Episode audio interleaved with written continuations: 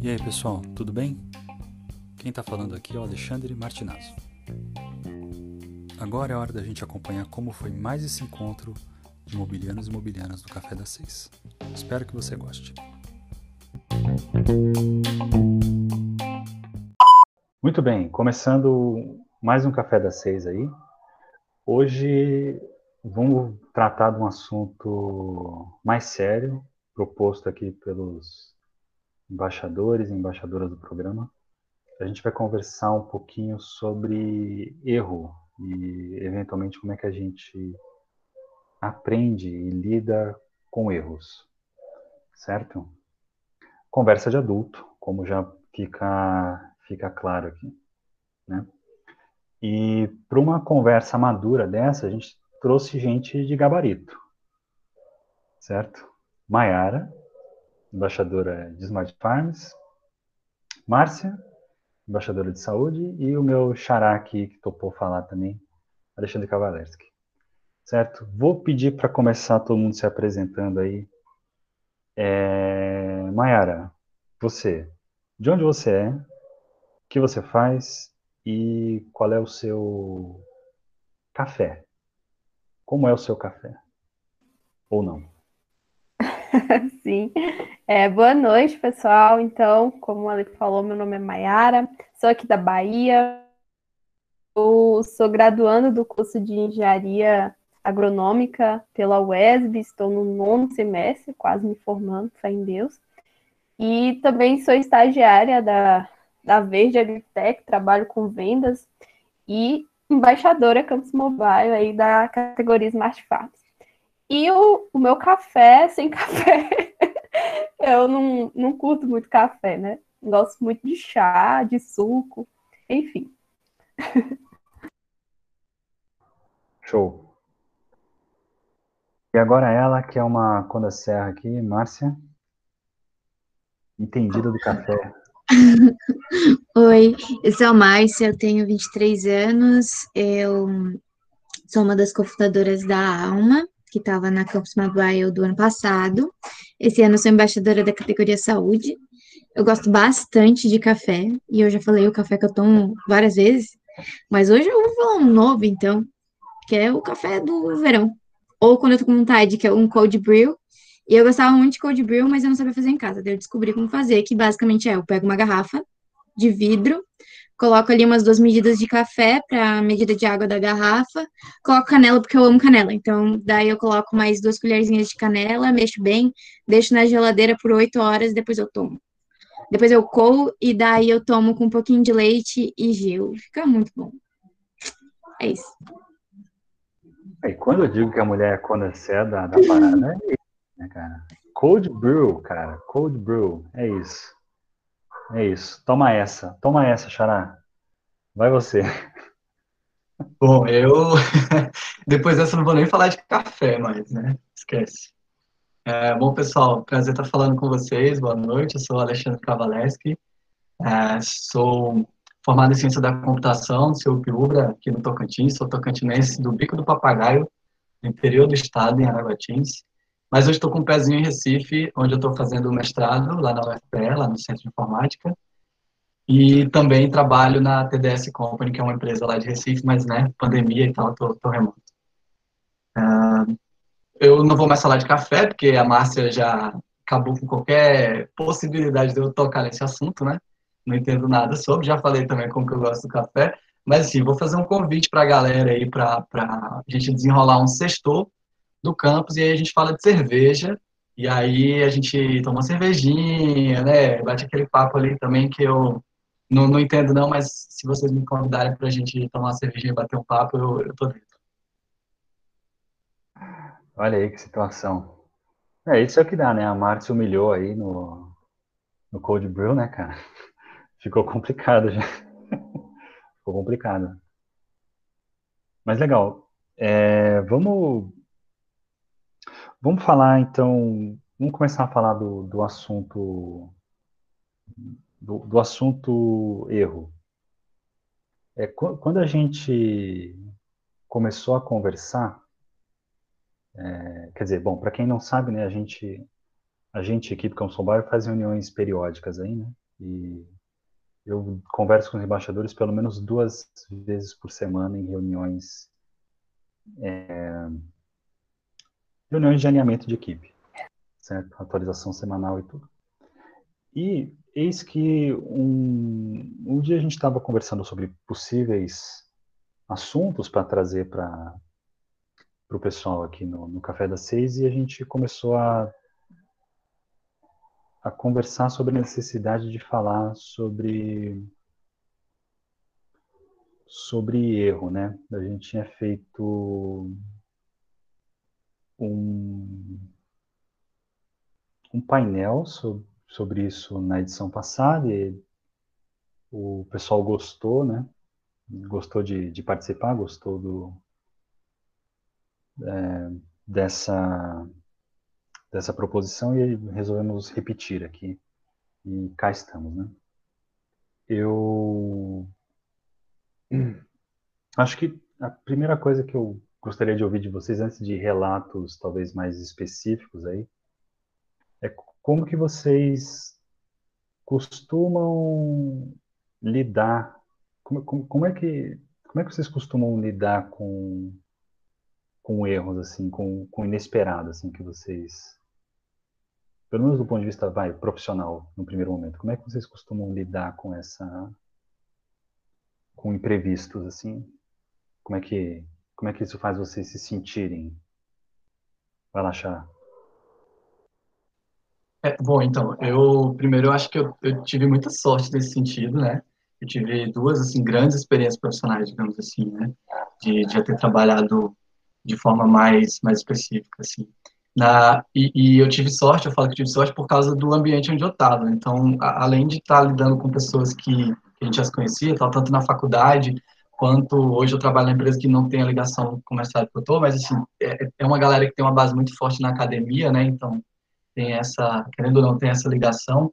E, e eu falo que eu tive sorte porque era um pessoal que era, assim, entendia que o erro era fazer parte do processo e conseguia lidar bem com isso. Então, isso me ajudou. É, eu já trabalhei trabalhando como dev nessa minha experiência anterior.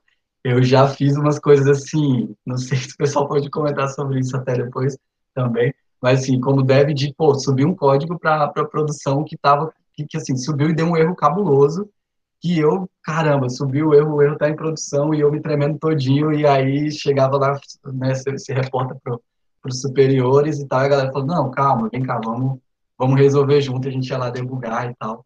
Então, assim, acho que ter o suporte da, dessa galera que é superior para você ajuda nesse sentido. E, e hoje também, é, é, no caso que eu estou na TDS, a gente é bem um clima de startup, né? Então, o erro está muito ligado com, quando, quando a gente está fazendo coisa para validar, para entender melhor como que funciona. Então, nessa pegada de startup é, é importante ter esse, essa abertura também para o erro nesse sentido, de conversar sempre quando identificar que, que deu errado, para tentar evoluir, mas não para criar isso como um bloqueio de você fazer e tentar coisas novas. Então, acho que da experiência que eu tive foi, foi, foi bem de sorte mesmo para mim, de estar num ambiente onde a galera entendia isso como parte do processo e sempre era usado para a gente aprender, e depois a gente fazia reunião para discutir como é que foi que, que deu errado e o que, que precisava mudar, às vezes, de algum processo interno para que aquilo não acontecesse, não acontecesse mais. Então, foi, eu tive sorte nesse sentido. Então, no quesito profissional, acho que tem, tem essas duas visões, né? Tanto a primeira de que é você entender que o, que o erro faz parte do processo e não deixar meio que isso bloquear você, às vezes tentar uma coisa diferente, tentar uma coisa nova, mas assim, é você mitigar, já entender, oh, isso pode dar errado lá na frente por causa disso, então eu vou reduzir o escopo do que eu estou propondo e tal, para não dar um problema muito grande, vou testar antes, vou fazer num, num ambiente menor aqui. E o outro é o de, de, lidar depois que deu errado, né? De entender que aquilo faz parte, de que você vai aprender com aquilo e mitigar para que não aconteça mais. Interessante a tua, teu, teu depoimento. Depois eu quero me aprofundar um pouco nisso, mas vou primeiro deixar Márcia e Maiara falarem aí. Quer dizer, se vocês quiserem, senão já, já emendo aqui para o Xará.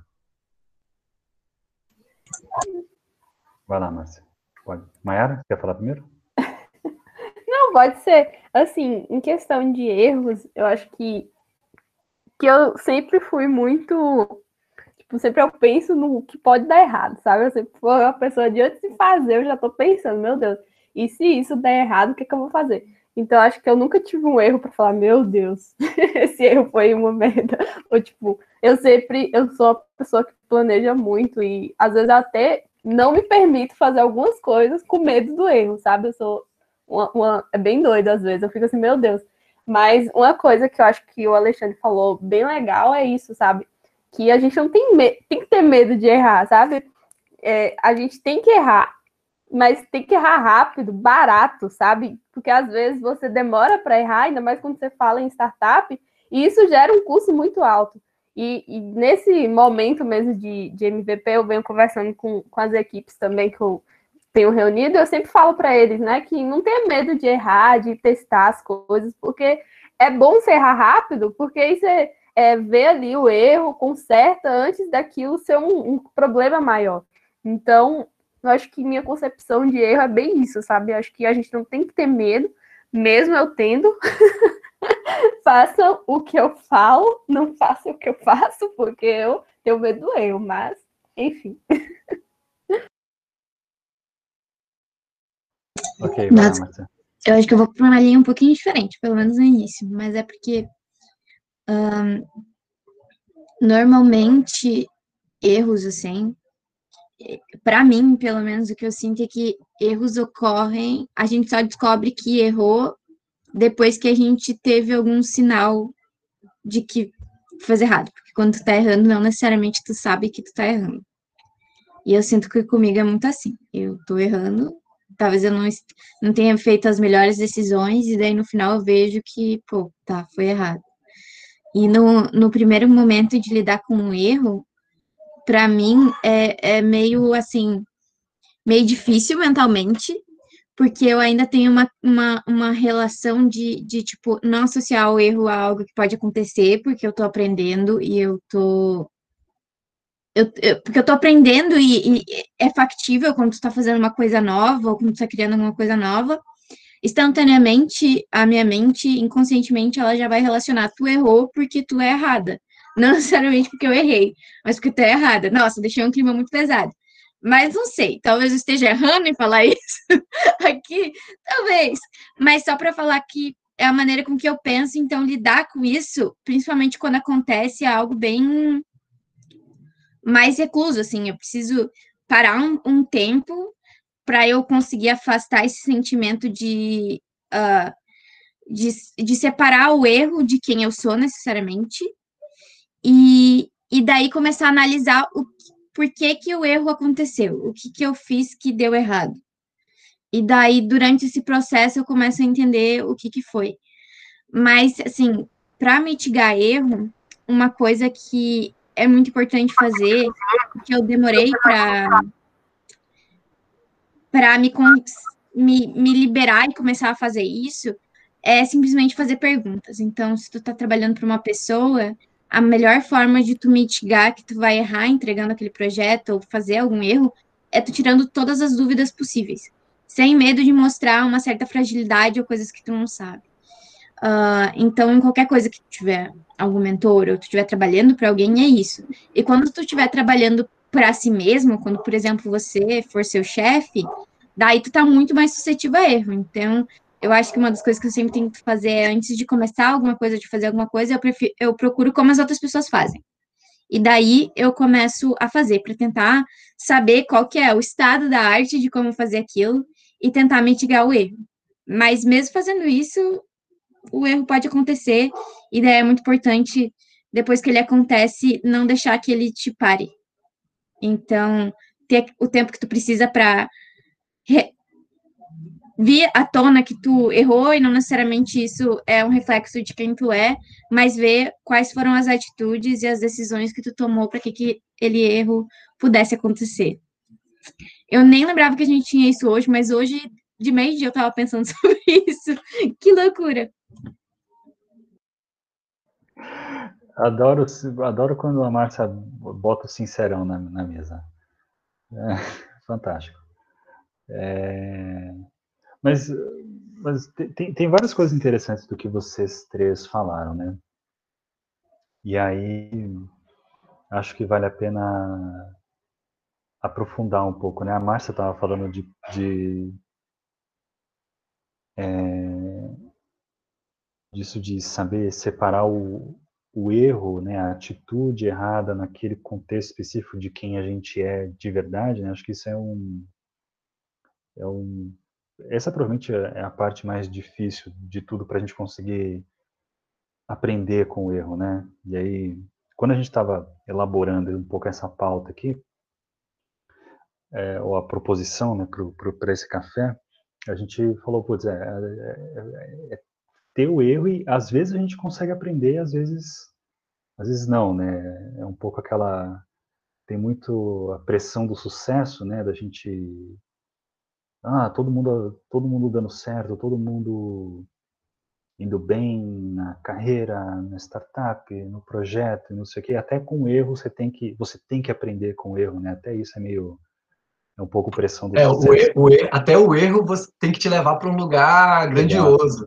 Exato, até o erro tem que ser grandioso. Já pensou que, que loucura, né, cara? Que loucura. Mas é. Eu achei muito importante isso que a Marcia falou, né? Eu acho que talvez o, o, grande habilitador do aprendizado, eu acho, né? Ou pelo menos no, no meu contexto aqui, acho que é saber separar o erro na, no seu contexto de, o, de, de mim mesmo, que é uma questão bem difícil, na verdade. Eu acho que exige uma maturidade bem grande, assim. Né? E, e de novo, é, acho que isso conecta muito no que a Mayara falou de errar barato. Quer dizer, que, é uma, que é uma parada que é, não serve só para o contexto de, de, de, startup, né? A Mayara que aparentemente reza a Bíblia do, do Murphy, né? De é discípula de, de Murphy, do, se algo pode dar errado, vai dar errado, né? Mas, mas acho que isso é, é o lance de saber errar barato também é, é muito importante mesmo, porque é habilita, só, só no fundo você está mitigando, né? Que é, acho que o grande aprendizado do, da lei de Murphy é meio esse, né? Você saber conseguir é, ter uma visão antecipada do que, que pode dar errado, né? Portanto, se você sabe isso, você vai encontrar a maneira mais barata de, de errar, né? E aí, é, é... desculpa, Maia, você queria falar? Perdão. Eu ia falar assim que, além disso, saber, tipo, levantar rápido, né? Saber, tipo, converter Sim. aquela situação, né? Que às vezes você cai no erro, aí fica preso, fala, vem muito do que a Márcia falou, eu também fico muito presa às vezes quando eu erro, eu fico, meu Deus, tipo, fico muito me culpando, uma pressão, muita cobrança para mim mesmo, e tipo, às vezes isso atrapalha, sabe? Eu acho que a gente tem que errar, mas a gente tem que saber sobressair rápido, converter aquela situação, procurar uma solução.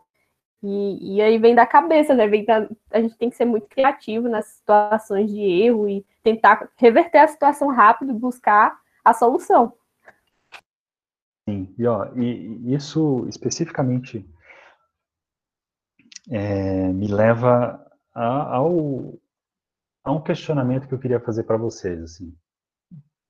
Isso conectado na sua fala e um pouco do que o meu xará falou ali, quando ele estava fazendo a exposição dele, que é, é isso tudo de você saber conseguir errar barato, errar rápido é, e conseguir separar o erro de quem você é de fato, eu acho que isso tem muito a ver com a construção de ambientes seguros para o erro. Eu queria ouvir de vocês. Eu, desculpa, Lucas, eu prometo que eu vou passar a palavra para você em seguida. Mas eu queria ouvir de vocês é, o que, que vocês acham que é que constitui um ambiente seguro para erro e seguro para erro no sentido de dar um ambiente que dá segurança para a gente conseguir lidar bem com os erros ou errar barato ou se recuperar dos erros. Você quer falar agora já, Lucas, ou pode, pode ser depois que eles responderem. Não, a minha, a minha fala é um pouquinho uma linha diferente, mas até então essa questão de o um ambiente é super importante com relação a, a, ao quanto você se cobra né, para alguma tarefa ou alguma coisa nesse sentido. Legal. Uh, e aí? Quem quer colocar os seus pensamentos aí no, na mesa? Eu posso colocar um pouco falando sobre essa questão do, do ambiente. Eu acho que é muito importante, principalmente quando a gente fala em ambiente de incerteza, que é um ambiente natural de startups, né?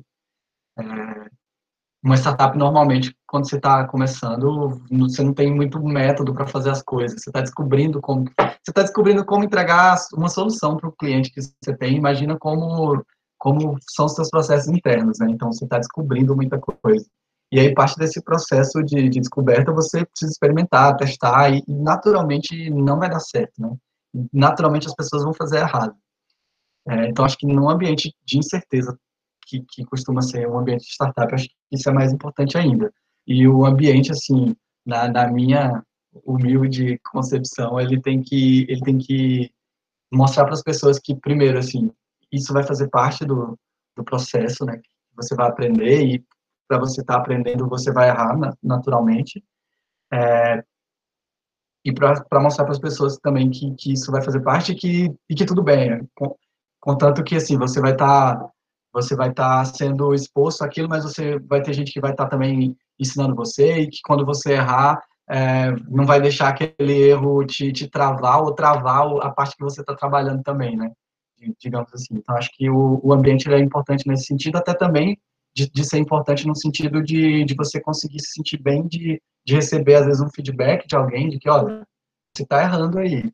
Então, o ambiente ele tem, tem que ser bom nesse, nessa questão da comunicação também, pra, tanto para como você recebe esse, esses comentários em relação a isso, de que alguém vai apontar e falar, olha, é, isso aqui precisa, precisa fazer melhor, isso aqui acho que não está saindo legal, tanto para que você também possa dar feedback para outras pessoas, às vezes, que você está trabalhando em conjunto e tal, então, eu vejo que o ambiente ele é determinante nesse sentido, de, de, de ter uma comunicação clara nesse sentido, de que vai fazer parte, de que, assim, é, é, é ok você comunicar isso para alguém ou de alguém comunicar isso para você também. Não sei se as meninas concordam, Mayara. Muito, concordo muito. Eu acho que essa questão também da gente é, compreender, né, quando alguém avisa pra gente, você tá errando. Tem gente que é muito cabeça dura. Eu mesmo, tipo, já tive, acho que a maturidade vem muito situações que a pessoa fala, ah, você tá errada, eu não tô errada, eu vou trazer argumentos que eu não tô errada, que eu não tô errando, e depois eu tava errando. Então, eu acho que a gente tem que também, é, tipo, ouvir as pessoas, ouvir os feedbacks, porque às vezes você tá errando, tá errando, batendo na mesma tecla, e uma coisa que você deveria ter consertado há muito tempo, sabe? Porque você tá, tá com aquilo na cabeça, mas também tem outros pontos. Às vezes você tá com aquilo na cabeça você tá certo, né? Então é muita, muita loucura aí no jogo. mas, enfim, eu acho também que esse estágio inicial, falando mais de startup mesmo, acho que é tipo. É normal errar. A gente mesmo, meu projeto, a gente já errou muito. É, nos testes mesmo, a gente fez um negócio, quando chegou para testar, não deu certo, a gente viu que estava errado. A gente, os meninos desenvolveram, desenvolveram ali o aplicativo. Na hora que a gente foi para o campo rodar, não estava rodando, estava algo errado. Então, é normal, sabe? O nosso modelo de negócio mesmo, a gente já mudou umas 300 vezes, porque a gente já viu que tinha muita coisa errada. E, por enquanto, ainda não, tipo, não, não custou pra gente. Como eu falei, a gente errou rápido, sabe? A gente foi atrás de uma solução, a gente foi analisar o que, que a gente estava errando. Então, acho que o erro é muito necessário às vezes, sabe? Porque às vezes você continua com aquele, aquela ideia sua, aquele negócio que você não fala para as pessoas, não não conversa, não tenta ver a opinião das outras pessoas, é, outras pessoas que entendem mais que você às vezes, né? E, e tipo, você às vezes está é, tardando aquele erro que, que pode ser resolvido rápido, sabe? E de forma barata. Então, eu acho bem interessante é a comunicação também, eu acho Tipo, você tem que ser um pouco mente aberta, sabe, também com as coisas. Saber ouvir também, eu acho, acho que é muito interessante. É, aproveitando esse, esse gancho nesse, nesse sentido, é, eu tenho muita impressão que, não, não sei, inclusive, se vocês discordam ou não, seria massa se discordasse, é, mas é de que, assim, se você está num contexto onde você não, onde, assim, está tá muito é, delimitado o que é para fazer, o como fazer, e você está sempre naquilo dali, assim, dificilmente você vai fazer uma coisa, sei lá, diferente no sentido de positiva também, sabe? Sim, claro, tem, tem todo valor no, nos métodos, nos processos e tal, não é uma anarquia também de, de fazer o que quer, do, do, jeito que quiser, não. Mas eu falo assim, de às vezes você colocar isso como parte de uma cultura também de, experimentação dentro do que você faz, sabe? Até num contexto mais, mais amplo, assim, independente dos, dos nossos projetos, de cada um, mas até num contexto mais amplo mesmo, de às vezes você tá, tá tentando fazer uma coisa diferente, essa propensão, digamos assim, talvez, a essa possibilidade maior da, da falha quando você está fazendo uma coisa diferente, uma coisa nova, que tem um potencial positivo, ela vai estar tá, vai tá muito ligada. Não sei se vocês concordam. Eu concordo, eu até ia falar isso. Infelizmente, não vou discordar, não vai ser dessa vez, mas era até o que eu ia acrescentar, que, tipo assim, parece, parece contraditório, mas para tu ter um, ambiente receptivo a erro, ele tem que, ele tem que, ele tem que ter uma régua alta para permitir que tu erre. Ele não pode ficar na caixinha que tu tá acostumado ele precisa esse ambiente ele precisa ser expandido para que tu possa errar, porque senão não é um ambiente uh, suscetível a erro. Então, além de ter essa confiança de que se tu fizer alguma coisa errada, estiver fazendo alguma coisa errada, tu vai receber um feedback uh, qualificado, mentalmente legal, né? Porque não vai chegar na pessoa falando, ó, oh, tá fazendo tudo uma merda, vai fazer um, um feedback bom, no sentido, né, de não destruir a, o mental da pessoa, mas vai, tu vai ter um feedback e tu também uh, vai ser colocado em situações uh, que vão ser suscetíveis a erro. Muito interessante, muito interessante. Eu vou, antes da gente construir em cima disso, eu passo a palavra para o Lucas aí, que tinha solicitado. Opa! Vou, vou, puxar esse gancho até então do, do que a Márcia comentou, da parte do feedback. É, eu não sei vocês, mas eu vejo às vezes muito uma romantização é, por parte do erro, principalmente em algumas grandes companhias, no caso, pra, só para falar de fato que tem ali um ambiente legal de ser trabalhado, mas no fim das contas, o feedback é mal estruturado, né, eles avaliam você por uma foto, não por um filme, e aí, de fato, né, finge que tem um ambiente bom para se errar, mas na verdade cabeças rolam se você errar. E aí você está num cargo né, de, de, de, claro, alta responsabilidade, muito provavelmente não errou barato, você errou caro, e aí você vai ser convidado a ser cliente daquela empresa né, e trabalhar como consultor externo comprando os produtos daquela empresa do que dentro da, da, daquela, daquela organização. Isso me vem a, a, ao ponto da cabeça, inclusive na jornada de empreendedores em si, é, claro, é, na, na, arte de dar feedback, né, não só para o time que a gente trabalha, mas para a gente mesmo, autoavaliação e tudo, mas vem, eu vou, vou, dar um passo atrás, que é a consciência do erro. Eu, às vezes, tenho, o, medo até então que eu tenho, às vezes nem é de errar, porque até então eu sou o chefe, às vezes eu me demito, né, aí eu tenho que me contratar de novo, e aí eu tenho que errar de novo. O medo mais profundo até então que eu tenho é a consciência de, puxa vida, será que eu estou errando? E se eu estou errando, o que está me mostrando que, tá, que eu estou errando? E aí, essa, esse medo de não saber se está errando é o mesmo medo de todo empreendedor, sabe? Puta, será que eu estou indo numa, numa linha de raciocínio legal da minha carreira e construindo esse projeto aqui que vira um projeto de alta escala de mercado e assim por diante? Ou não? Eu tenho de fato que seguir a, a parte de, de né, da, da minha carreira corporativa, né? Pai, Filho, Espírito Santo e vai com Deus. E aí, nesse sentido, é essa consciência do erro que eu acho que me deixa com muito mais medo e receio do que o próprio erro em si. E aí, claro, isso é inversamente proporcional à fase de vida que a gente leva, né? Até então, todo mundo compartilha a mesma fase de vida aqui, mas é a cada mais que a gente ali. Ah, desculpa ler. mas vou, vou, chutar, por exemplo, se você tem um, ou filhos ou, ou, ou, a sua receita é dividida por mais de uma pessoa, já é um medo de erro muito maior do que a gente tem agora, né? Que no caso é só a gente mesmo, só, um, só uma boca para alimentar e assim por diante. Então, é basicamente essa, essa minha contribuição hoje. Legal, excelente colocação aí. Eu, acho que Muito, muito legal. Vai lá, Márcia, você que você que levantou a mão primeiro, vai. Não, foi o Alê. Nada, nada bem. Tá. Mas basicamente eu ia falar muito isso. Eu acho que ter a consciência do erro é muito importante. Mas tem dois lados dessa história. Uma delas é tu mitigar e ver possibilidades de tu ter consciência do erro. Então, sempre perguntar e pedir feedbacks constantes, sempre saber o que, que é o estado da arte do que tu tá fazendo, ter inspirações e, e, pessoas que vão te inspirar e vão te mostrar, pô, mas eu tô muito diferente, e aí, coisas assim. Só que às vezes não vai ter como tu ter a consciência do erro, porque tu não sabe se tu tá errando, porque tu só vai saber no final. É tipo decisão de carreira, sabe? Tipo, pô, será que eu tô seguindo a carreira certa? Meio que isso não existe, mas, tipo, a gente sempre fica se cobrando: será que eu tô seguindo no passo certo? Será que eu não vou ter que voltar? Mas a gente só vai saber no final. E, e a gente só.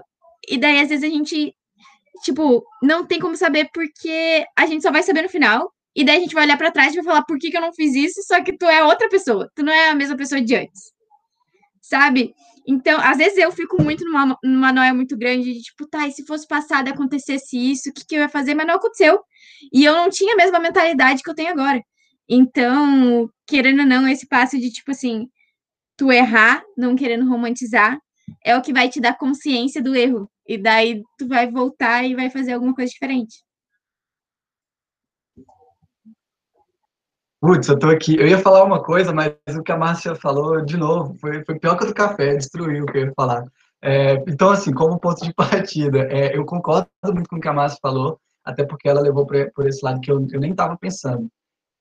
É, essa questão até de, tipo, pô, essa questão de escolha de carreira e tal, se eu estou fazendo certo, se eu não estou, e, enfim, tipo, eu concordo total com, com tudo que ela falou, mas antes de ouvir o que ela disse, com base na tua pergunta, eu ia comentar sobre, é, olhando para tanto assim, tipo, digamos, tu tá num trabalho e essa questão da relação com o erro, acho que isso, que tu levantou é muito é muito relevante. Então, primeiro você entender essa questão do contexto, tanto que eu abri falando que eu tive muita sorte de estar em contextos que que facilitaram muito para mim nesse sentido, né? Então, acho que é importante você entender mesmo o contexto onde você está e como que é essa relação também com o erro. Mas, assim, falando sobre isso, de você saber se está errando ou não e você está trabalhando numa empresa, né? Digamos assim, tipo, não é a sua startup acho que é importante você saber, ter, ter muito claro, e as pessoas, no caso, provavelmente seus superiores, passar para você é, como que você sabe se você está fazendo certo ou não. Então, você ter um mínimo de indicadores de performance de alguma coisa do que você está fazendo para você saber se está certo, se está errado, se ter como metrificar isso, acompanhar isso, acho que é muito importante. E no caso, para você na sua própria startup, seria a mesma coisa, essa visão de indicadores de performance, né? É, de tipo, pô, será que eu estou fazendo certo? Será que eu estou atingindo os clientes e tal? Aí você define lá o que, que você quer quer medir para você acompanhar e vai analisando isso. Tem a parte qualitativa também, de você entender ali em, em qual direção que está que, tá indo. Eu ia falar em relação a, a esses dois exemplos, acho que poderiam ajudar nesse sentido. Olha, eu sei que não, não foi direcionada a mim aí a, a colocação, mas eu gostaria de dar minha contribuição no assunto. É, eu primeiro assinaria embaixo aí do, do que o, Xará falou. Eu acho que é importante estabelecer algum, algum tipo de indicador de sucesso. Acho que isso é bem. É, ajuda. ajuda. É claro que tem situações que, é, que o indicador de sucesso ele não é um, uma coisa quantitativa ali, explícita, né? eventualmente é uma coisa qualitativa. E aí, mas nem por isso ele eu considero isso menos importante. Acho que é importante, sim, ter o parâmetro do que, que você está esperando, né? E aí, eventualmente, conseguir comparar no meio da trajetória o que que se as coisas estão dando certo ou dando errado. Mas claro que é, vai ter situações, especialmente quando você estabelece é, sei lá, objetivos de longuíssimo prazo, sei lá, ah, minha graduação. Então, ah, meu, minha pós-graduação, eu nem, nem na graduação terminei ainda. E, eventualmente, você pode ter que ajustar o objetivo no meio. Acho que é, é importante ter essa flexibilidade também, né? E mais uma coisa que eu assino embaixo do, do, do que o Xará falou é que é o momento de sabedoria da Márcia, pelo amor de Deus. Que isso? Tá Ah, eu vou, vou, vou ter que parar de falar aqui. Vou que parar de falar. Mas, é, num, num ponto que, que vocês tocaram aí, e, e, como o Lucas, quando o Lucas falou, né, todo mundo aqui no mesmo ponto, e eu levantei a mão, né, falei, não, eu não.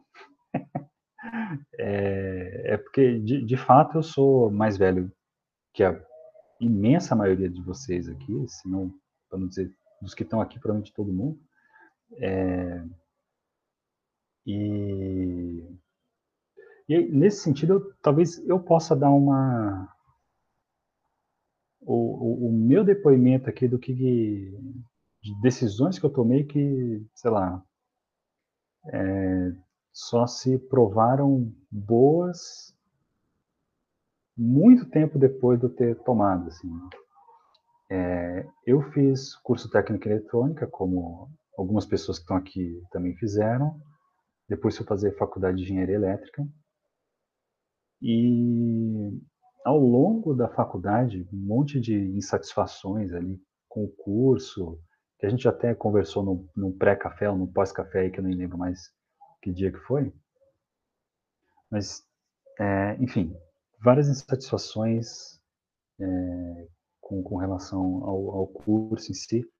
E teve um ponto que eu decidi que eu devia, de fato, continuar estudando engenharia, mas eu via meus colegas de curso optando por seguir carreiras corporativas e aquilo era meio esquisito para mim, assim, eu não conseguia me ver fazendo a, mesma coisa que os meus colegas e me senti por muito tempo culpado por pô, como é que eu não vou sair da Poli e, e me aplicar para consultoria lá, a galera que estava indo trabalhar no banco e ganhar uma grana pesada lá né, no estágio. A galera no estágio, na época, já ganhava tipo dois salários mínimos no estágio de 10 horas, sabe? Era um negócio assim que eu falava, porra, e, e aí, sei lá, situação de grana em casa meio apertada, aí você já fala, pô, e aí, é, sabe? Então, sempre, eu sempre tive muito essa, digamos, essa dicotomia aí, para gastar o português um pouco, é, de, de, de, putz, ó, o que está todo mundo seguindo aqui, a minha necessidade financeira, de repente, está mais para esse lado, mas eu tô eu não consigo me atrair por aquilo. E aí eu sei que em algum ponto eu vou ser infeliz se eu for para aquele lado, assim. E aí eu optei por ficar é, na universidade, fazer o mestrado é, e trabalhar com, com, pesquisa e inovação numa, num laboratório associado ao, à universidade. E no ponto em que eu estou hoje, eu considero que essa foi uma decisão bem sucedida, porque é, estou aqui, estamos fazendo o Campus Mobile, é uma coisa que tem muito a ver com a minha pesquisa de mestrado, tem muito a ver com o que eu acho que são os meus, é, a minha, meu, meu propósito profissional e tal. Então, acho que é, é sei lá, é, é um pouco isso, né, do você estava falando, Lucas, até de, sei lá, você, é, acho que o que você falou é muito no sentido da incerteza, né, da decisão do agora, né, que você, às vezes você, você tá vendo um negócio lá, mas qual, quais as chances, né, do, do treco dar certo? Eu faço a menor ideia. É. Assim. E aí te dá uma impressão que você vai errar, muito, feio. Nossa, ainda. muito, muito, muito, muito, muito. Mesmo, mesmo dentro da minha família não foi tão não foi tão tranquila essa decisão, assim, porque é, porque não era condizente com a necessidade imediata ali, né? De pode ser qualquer perspectiva, né? Viver de bolsa, é viver fazendo frila para lá e para cá, ao, ao passo que se você vai para o mundo corporativo uma, né, com, com um currículo atraente, vou colocar entre aspas aqui, você muito provavelmente vai conseguir um, uma, é, existe muitas chances de você conseguir um, um, emprego que te paga bem ali já de, de início, né? Vamos dizer assim. Enfim, mas acho que já me, me estendi bastante aí. Xará, por favor. Não, nem acho que se estendeu, não. Eu ia aproveitar para bater numa tecla que, inclusive, quando rolou o painel na edição passada, do, do ano passado, é, inclusive eu levantei essa bola, mas assim, eu tô, vou bater nela de novo. Porque eu estava vendo tu falando, eu ia, na verdade, fazer uma pergunta, que é assim, quando a gente ouve agora, e acho que tem a ver com o que o João Pedro mandou no chat e tal, você olha para trás e meio que parece que ah, uma coisa fazia sentido e, e tudo estava ligado e não sei o quê. Só que quando no, no teu caso, a, a minha pergunta é, para ti é nesse no teu caso assim, já tava, já tinha algum indício, foi teve uma aleatoriedade, teve uma sorte que é essa bola que eu ia, que eu ia levantar, que é de uma coisa que, que assim, ah, pô, massa, parece que teu erro leva para um aprendizado e aquele aprendizado te fez forte, te levou para um lugar tal e aquilo foi o que foi o que fez o tudo brilhasse de uma hora para outra, estava tudo conectado. Nossa, bom, agora. É... Ok, primeiro, obrigado pela pergunta. Acho que é uma, é curiosidade muito boa essa tua, eu acho. E. É, para mim, essa, a, essa história toda ela começa no Alexandre de 15 anos lá, que resolveu ir pro. que estava no ensino técnico, ainda no Liceu de Artes e Ofícios em São Paulo.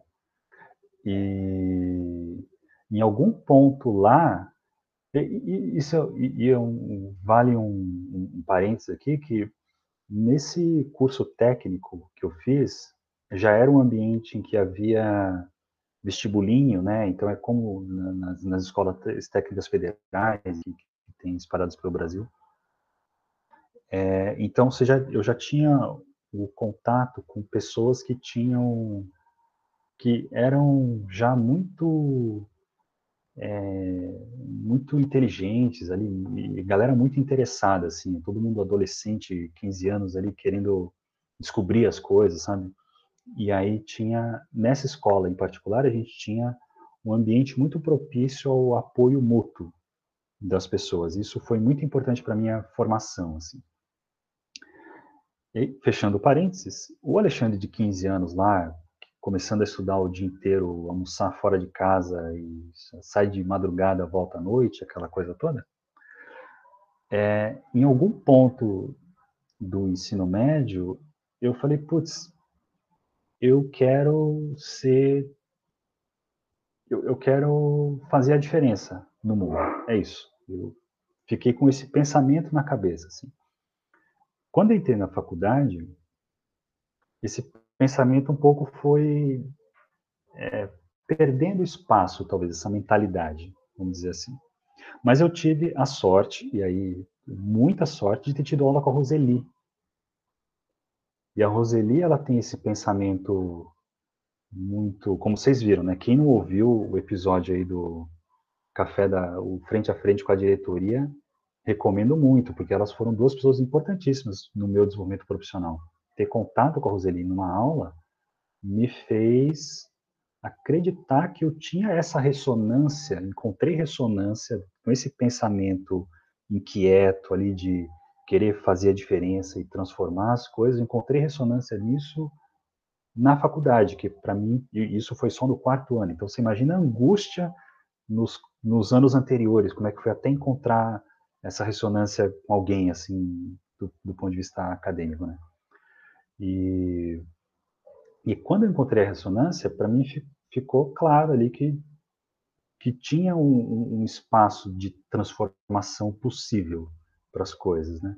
E, e a Roseli foi minha orientadora de TCC, ela me convidou para fazer um estágio é, no laboratório que ela coordena, né, o Laboratório de Sistemas Integráveis, é, no, perdão, no grupo que ela coordena no Laboratório de Sistemas Integráveis. E lá eu conheci a Irene, a Irene é minha chefe desde então, assim, sabe? Então, é um pouco essa inquietação. Eu continuo sendo uma pessoa inquieta, apesar de vocês acharem que eu sou super calmo, eu sou uma pessoa muito inquieta, assim, é, por, por dentro, né? E. Então, é um pouco dessa inquietação, já desde adolescente ali, com a sorte de encontrar alguém que tinha uma ressonância já quando eu estava tentando estabelecer um, um caminho profissional um pouco mais, mais sólido. Certo? Respondi, Xará?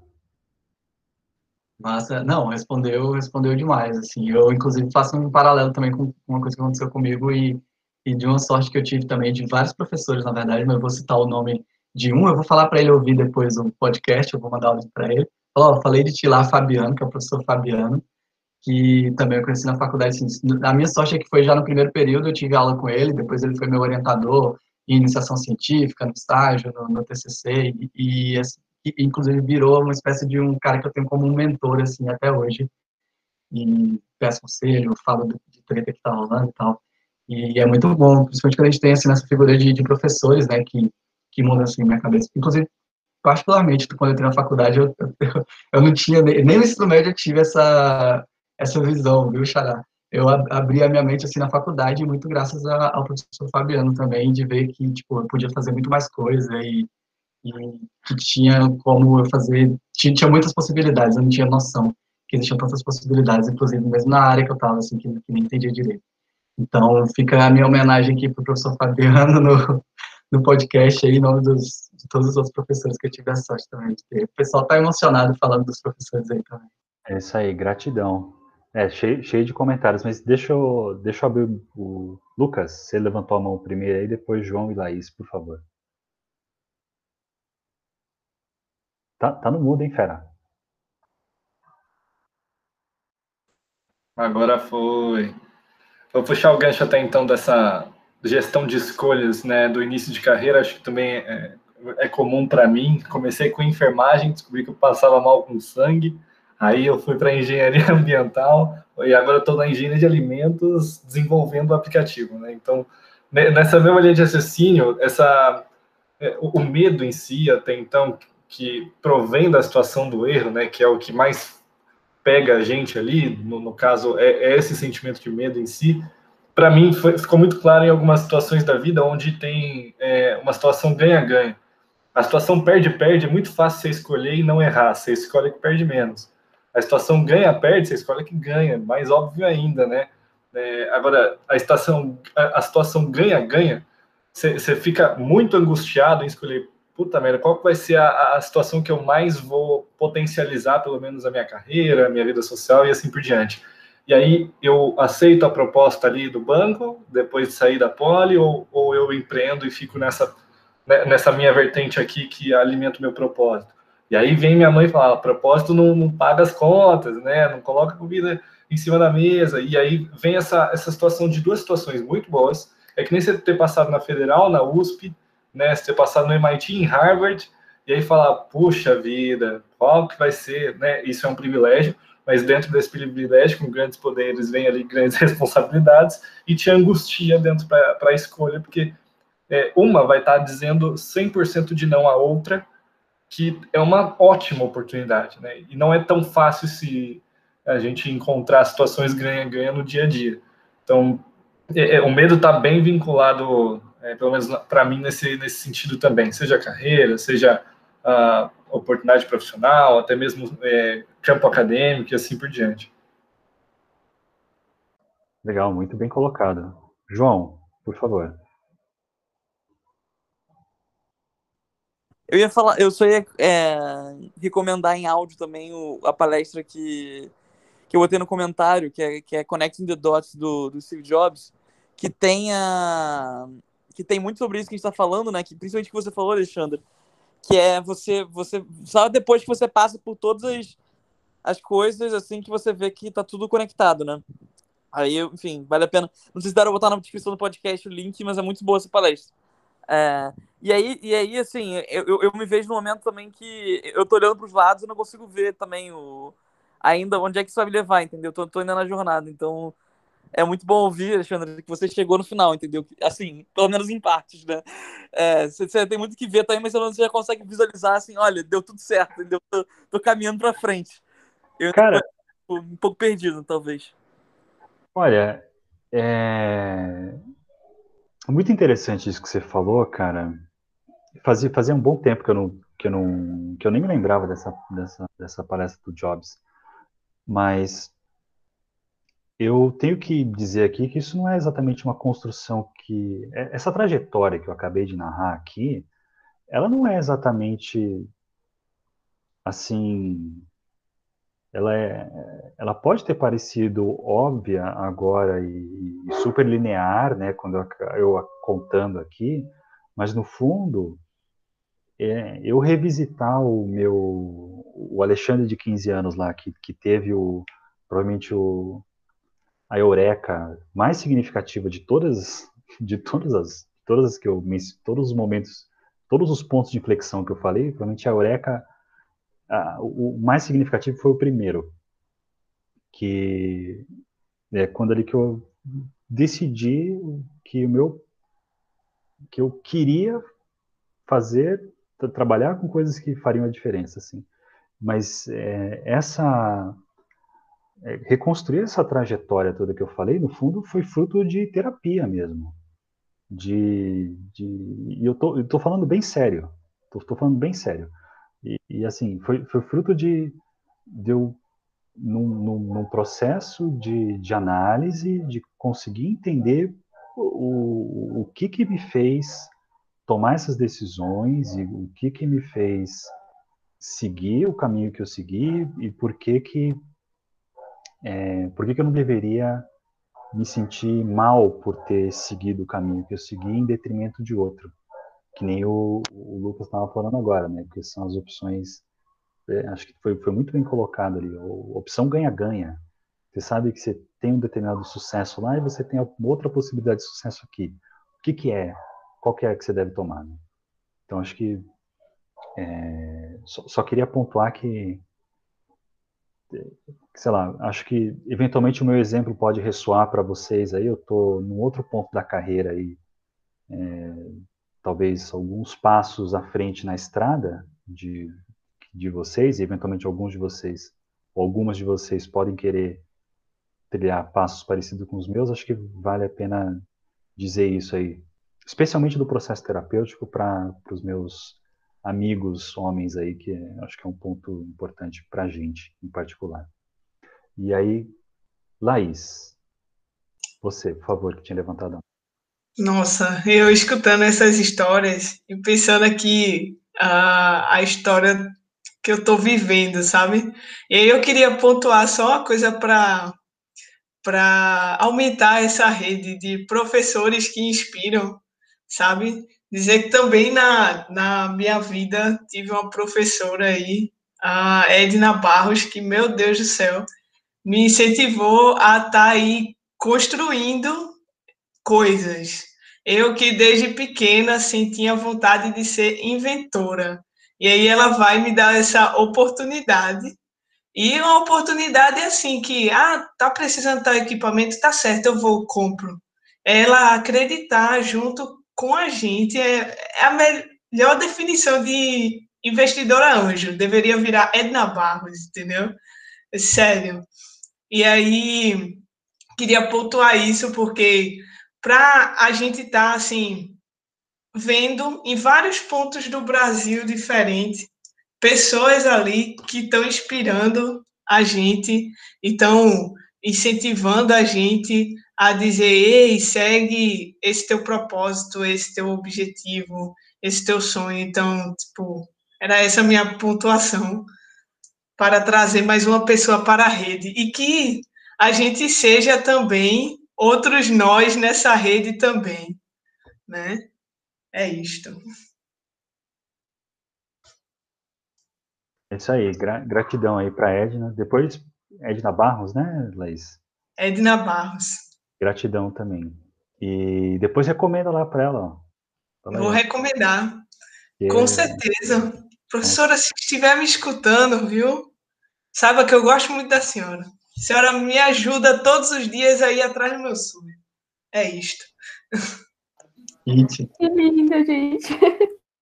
Itimalia, agora vai todo mundo. Todo mundo. Tem cebola na casa de todo mundo agora, daqui a pouco, né? Mas legal. É... João, desculpa, eu nem te perguntei, eu respondi o que você. Respondi sua colocação, cara? Respondeu, respondeu. Eu acho, eu acho que é uma questão interessante que você colocou também, né? Tipo, que para talvez para é socialmente aceito, é, as mulheres são as mulheres em si socialmente são aceitas assim, tipo, debater o que elas estão sentindo e tudo mais, pro homem é mais difícil. Eu gostei que você trouxe esse ponto é, uhum. da importância de você de você conversar e ter terapia também, acompanhamento, porque é complicado às vezes. Ainda mais nessa fase que você tá meio que seguindo o fluxo, né? Tá, tá com a maré, vai, vai, às vezes te ajuda, às vezes não te ajuda, mas vai seguindo em frente. Sim. Bom, legal então. Legal que pode, pode de alguma forma ressoar com vocês aí. É... Bom, gente, eu. Alguém mais quer fazer alguma colocação aí? Não? De pergunta, senão eu só iria pedir para a gente encerrar a, com, as colocações finais de cada um de vocês. Aí. Viu, Ale? Mudando um pouquinho o foco, eu acho que nas colocações finais a gente poderia dar tchau, obviamente, mas falar, uh, tipo, um erro que fez da campus no projeto. Acho que isso pode ser legal. Ok, podemos, podemos ir na proposição da Márcia, então. Quem gostaria de, de começar? Opa, tenho vários aqui. Opa, Lucas, tá bom, vamos, vamos. Ah. Você, que, você que sabe. Até então, estou desenvolvendo o projeto Ecomilhas aqui na campus, na categoria Smart Cities. Né? É, a Ecomilhas é um sistema de milhas urbanas para mobilidade ativa. A gente recompensa usuários a cada deslocamento feito por bicicleta, caminhada. Eita! Agora caiu um raio aqui, rapaz. A gente recompensa usuários a cada bicicleta, caminhada ou transporte público. E a gente errou no público. A gente acabou de errar feio no público, até então, de captação mesmo, ou de ativação. A gente acabou de ver alguns resultados até então que não estão sendo batidos. Então, a gente vai pivotar um pouquinho e ver se dá tempo de testar de novo.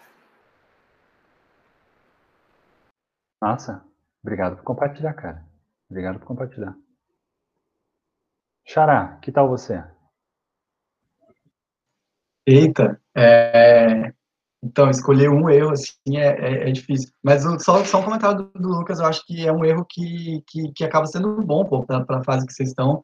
É, vai, vai direcionar muito melhor. Às vezes você fica muito preso errando o público, é um negócio muito chato. E já errar, assim, nessa, nessa fase, acho que vai, vai acabar sendo bom. Bom, do meu projeto, é, eu participei na sétima edição com a Digi, né, que é uma plataforma para criação e personalização de jogos para crianças com transtornos do neurodesenvolvimento. E a gente cometeu um bocado de erro, assim, sobre validação de MVP, de protótipo. A gente errou no público também no começo. A gente estava no foco, depois a gente... Porque a gente nem entendia direito o problema, o contexto geral era muito fora da nossa realidade. E depois a gente pôde evoluir nesse sentido. Mas tem um erro que eu, que eu sempre destaco, assim, que é sobre que ficou de aprendizado depois assim mas foi uma coisa que a gente errou muito que era de conseguir e, e isso particularmente foi um erro meu assim é, que era era de conseguir deixar muito claro para todo mundo que estava envolvido o que tinha assim de expectativa em relação a, a, a, cada um dentro do projeto e deixar muito claro para todo mundo o que tinha em, em relação à expectativa deixa eu explicar melhor o que tinha em relação de expectativa digamos do projeto em relação à pessoa e da pessoa em relação ao projeto. Eu acho que isso foi uma coisa que, que acabou atrapalhando um bocado, sabe? Então, é, muitas vezes, um, um exemplo, assim, para ficar talvez mais fácil de entender. Tinha uma pessoa que, que uh, eu vendia o projeto, né, tipo, eu convenci as pessoas a virem e tal, a gente estava sempre no começo, então eu vendia o projeto também para recrutar a pessoa para vir para o time, né, para recrutar a galera para o time. E às vezes a pessoa é, curtia o projeto, estava é, super empolgada de participar, mas tinha uma expectativa de fazer uma coisa X. E na minha dificuldade de alinhar isso muito claramente, eu queria que a pessoa fizesse X, Y e Z, entendeu? E às vezes o X ia ser, ia ser o perfeito para o projeto também, porque o projeto precisava de X da pessoa e pronto. Então, isso foi uma coisa que eu particularmente errei muito e acabou, inclusive, atrapalhando também o, é, o projeto, mas ficou também de, de aprendizado de disso também ser uma das, das primeiras etapas do, de qualquer projeto, inclusive, que, que se toca nesse sentido. Ok. É, Marinei, antes da Mayara falar, Marinei, você quer isso é que eu acho válido, porque no caso, o nosso projeto, a gente já começou errando, vamos dizer assim.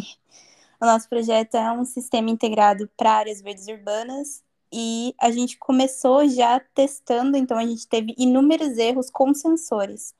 Então é por isso que eu acho que eu até acabei falando no chat e tal, que a gente vê muito o erro como um resultado. É um resultado que não deu certo, mas é um resultado que vai levar a gente para frente. Então eu acho bem válido pro pessoal que tem alguma parte que seja física e tal, testa. Testa mesmo, mesmo você sabendo que vai dar errado. Testa, vai que dá certo. Então a gente testou milhares de vezes, foi um ano inteiro testando, um ano inteiro com árvores jogando sensores para fora, literalmente, mas agora a gente está conseguindo achar o melhor caminho. Bacana. Obrigado, obrigado pelo teu, pela tua colocação aí. É... E você, Mayara? Então, acho que o meu erro na campus, durante a campus, foi não ter conhecido São Paulo. Mentira, brincadeira, mas é real, gente. Não conheci nada de São Paulo, fiquei o dia todo. Tipo assim, não conheci São Paulo, só entrei no ônibus e saí do hostel, enfim. Mas assim, falando sério agora do projeto, ah, a gente errou muito mesmo, muita coisa. Mas eu acho que o, o nosso principal erro, assim, eu acho que foi no, no nosso modelo de negócio, sabe? A gente imaginava um negócio que, que era muito viável para o produtor, muito viável para o nosso público-alvo. E, e a gente estava muito confiante nisso e a gente precisou conversar com muito produtor, escutar o que era viável para eles, né?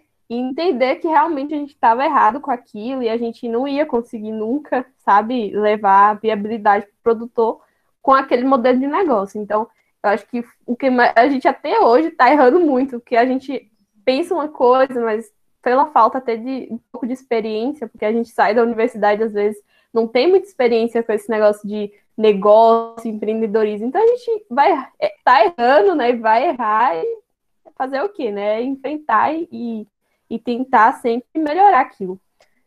Mas é isso, assim, acho que minha mensagem final é essa, eu acho que é, erros e acertos, eu acho que teve muitos acertos também, assim, eu acho que um acerto para minha vida foi realmente participar da campo, sabe, eu acho que é, eu me transformei outra Maiara, sabe, vocês falando aí de inspiração, e assim, eu recebo da, dos meus colegas muitas mensagens, sabe, de que eu sou inspiração, que eu sempre me, de, tipo, me coloco é, as oportunidades que aparecem. Então, eu acho tão incrível, assim, sabe? Quando as pessoas vêm me procurar para conversar, para fala que, que, tipo, vê uma pessoa à frente, sabe? Eu fico muito emocionada quando as pessoas vêm conversar isso comigo. E, e, assim, acho que foi muito acerto, gente. Eu fiquei muito famosa, tipo, aparecendo em TV, dando entrevista. e depois disso, eu me, tipo, fiquei muito mais segura comigo, sabe? Com muita coisa. E acho que eu progredi muito assim mesmo, sabe? Depois daquilo que eu vivi ali, para mim, foi um acerto muito grande. e é isso, gente. Que isso. Sabedoria demais aqui, gente. Jovem tá arrebentando aqui hoje. Fala, Marcia. Eu acho que é importante ressaltar que ela falou, tipo, foram muito mais acertos do que erros, e normalmente é isso mesmo. A gente fala muito de erro, mas normalmente é... Se for ver tudo, é muito mais acerto. Bem lembrado. Bem lembrado mesmo. Bem lembrado mesmo. É isso, gente. Falta eu finalizar, Alexandre. Oi, fala, desculpa. Ó, oh, vou falar, finalizar aqui. Eu acho que um erro que a gente teve na campus, não tanto no, na primeira fase, mas na segunda fase, foi que a gente mudou o foco de desenvolvimento que a gente estava fazendo. Por causa de algumas limitações, mas mesmo assim, se tu tem um, se tu tem tu tem uma funcionalidade principal no teu dispositivo, se tipo assim, ele primordialmente precisa fazer alguma coisa, tu tem que trabalhar muito naquilo. Não deixa aquilo de lado de nenhum jeito. Tu vai conseguir avançar muito ou pouco, mas não dá. Então o foco tem que estar sempre nisso. E daí quando isso estiver bem estabelecido, daí vai para a próxima parte. Eu acho que foi uma coisa que a gente errou, que chegou um momento ali que a gente tinha que tomar decisão, decisão do que priorizar, a gente ficou priorizando coisas que não, não eram tão importantes. Então, saber priorizar no que que tu vai desenvolver e trabalhar é o mais importante. Pode gerar muito erro, mas é só ver ali o que que é essencial para ti. O que é essencial para o teu negócio sair do chão e ficar naquilo. É isso aí. Boa, Marcinha. E desculpa, que eu que eu que me perdi aqui, fiquei fiquei absolutamente mesmerizada aqui com, a, com as falas de vocês e aí me, me perdi na contagem aqui.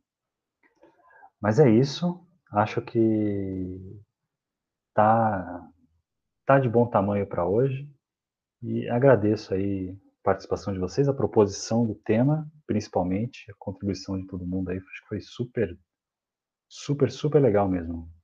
Então, dito isso, nos vemos no próximo Café da Seis, gente. Aquele abraço.